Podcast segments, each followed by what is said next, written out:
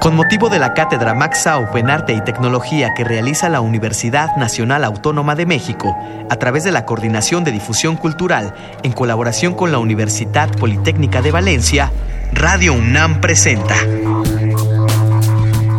Max el hombre de todos los tiempos.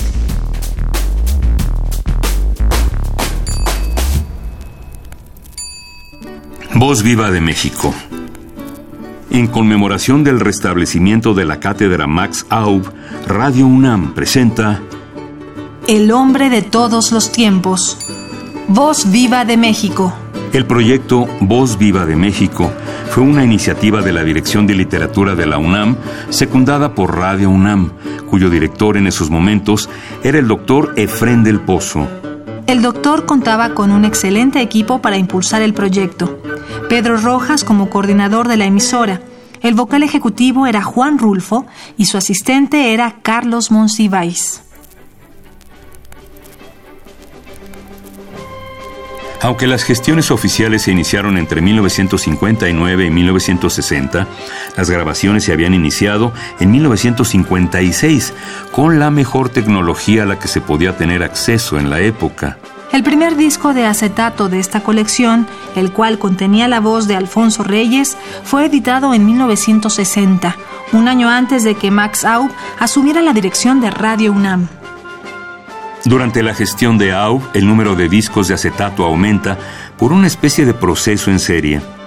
Mientras los discos eran grabados, un área editorial preparaba los cuadernillos de presentación al mismo tiempo que se elaboraba el diseño del producto, el cual por muchos años fue ilustrado por Vicente Rojo.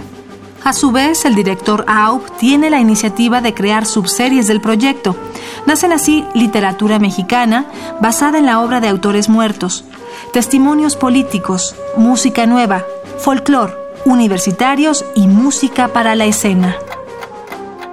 Tiempo después, la serie se mantiene solo dividida en Voz Viva de México y Voz Viva de América Latina, realizada en colaboración con la Unión de Universidades de América Latina. De los autores guardamos sus ideas y sus palabras, pero es apenas una fracción de su esencia. El registro realizado en Voz Viva de México guarda para la posteridad las sutilezas de la palabra, el invaluable recuerdo de conocer el trabajo de un autor en su propia enunciación. El hombre de todos los tiempos.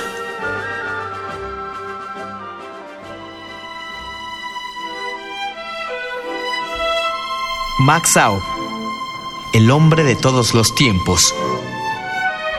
Una producción de Radio UNAM con motivo de la cátedra Max Aub en Arte y Tecnología que realiza la Universidad Nacional Autónoma de México a través de la Coordinación de Difusión Cultural en colaboración con la Universidad Politécnica de Valencia.